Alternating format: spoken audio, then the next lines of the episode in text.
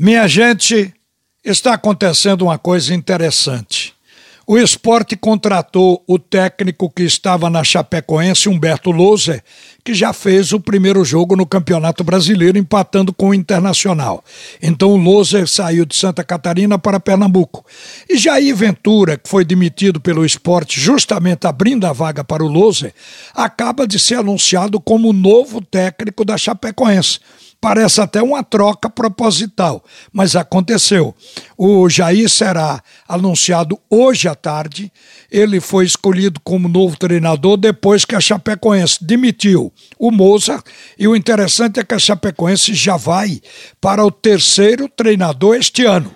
Começou com Humberto Lousa, que veio para o esporte, colocou o Mozart no lugar dele mas como a Chape não conseguiu ganhar o título catarinense deste ano, o técnico Moser foi demitido e abriu a vaga para um novo treinador. A Chapecoense tentou o Arjan Fuchs, tentou o Filipão, por último convidou o Jorginho, que disse não, e depois do não de Jorginho, aí sobrou espaço para Jair Ventura, que vai ser anunciado como seu novo treinador. A Chapecoense tem, portanto, um treinador para o Campeonato Brasileiro. O Jair Ventura assume a sua quinta equipe como treinador de futebol.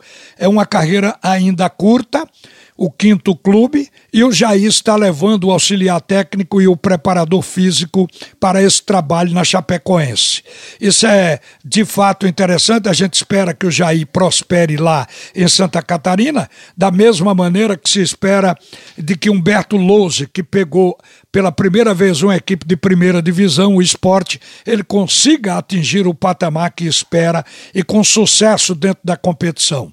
Já começou bem porque empate fora de casa contra a equipe do Internacional, que vem disputando a Libertadores, que tem um elenco rico e um poder de investimento muito mais alto que o esporte, o resultado de empate fora de casa suou como se fora uma vitória. Até como aconteceu, nós já explicamos aqui que foi um primeiro tempo onde o esporte entrou preocupado em não perder, fechado, jogando atrás, e por conta disso está provado que nem sempre se defender resolve. O esporte perdeu o primeiro tempo porque o Inter fez dois gols naquele momento que ocupou o espaço e que mandou no jogo.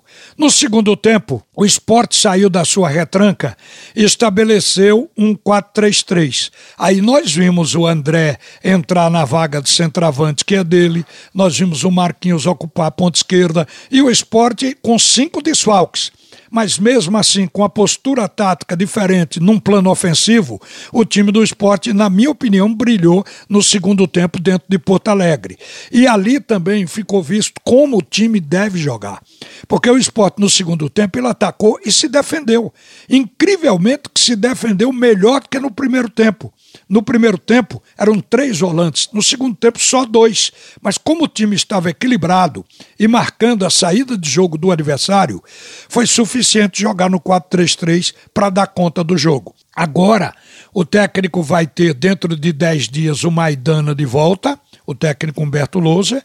Ele vai ter também de volta os atletas que ficaram fora, como o Everaldo, como o Neilton, o Toró, o Maidana e até o Thiago Lopes, que é importante estar no banco porque o Thiago Neves ainda não mantém o mesmo ritmo em 90 minutos. Então o esporte tem espaço para crescer. Na verdade, agora o Leão está no mercado buscando um zagueiro porque com a saída de Adriel se abriu a vaga. E o técnico quer justamente ter tranquilidade de banco também, o que está certo. O investimento do esporte este ano é bem maior do que foi o ano passado. O ano passado foi dito de que ia se gastar na marra o suficiente para manter o time na competição que foi o caso. E este ano haveria mais investimento porque o esporte, a partir de agora, não ia jogar para se manter, ia jogar para conquistar espaço no meio da tabela. E como na primeira rodada o esporte ficou na nona posição, tem que brigar para ficar por aí, porque fica bem no final do certame, além de que conquistam a vaga para a Sul-Americana, o que significa colocar o clube numa competição internacional. Então, a proposta para o esporte este ano é uma proposta mais ambiciosa, mas possível de se realizar com um plantel que já está aí, com jogadores para completar o time, como também o fato de que o esporte continua no mercado em busca de reforços. Boa sorte ao Leão e boa sorte ao Jair lá na Chapecoense. Uma boa tarde, minha gente. A seguir, o primeiro tempo do assunto é futebol com Roberto Queiroz.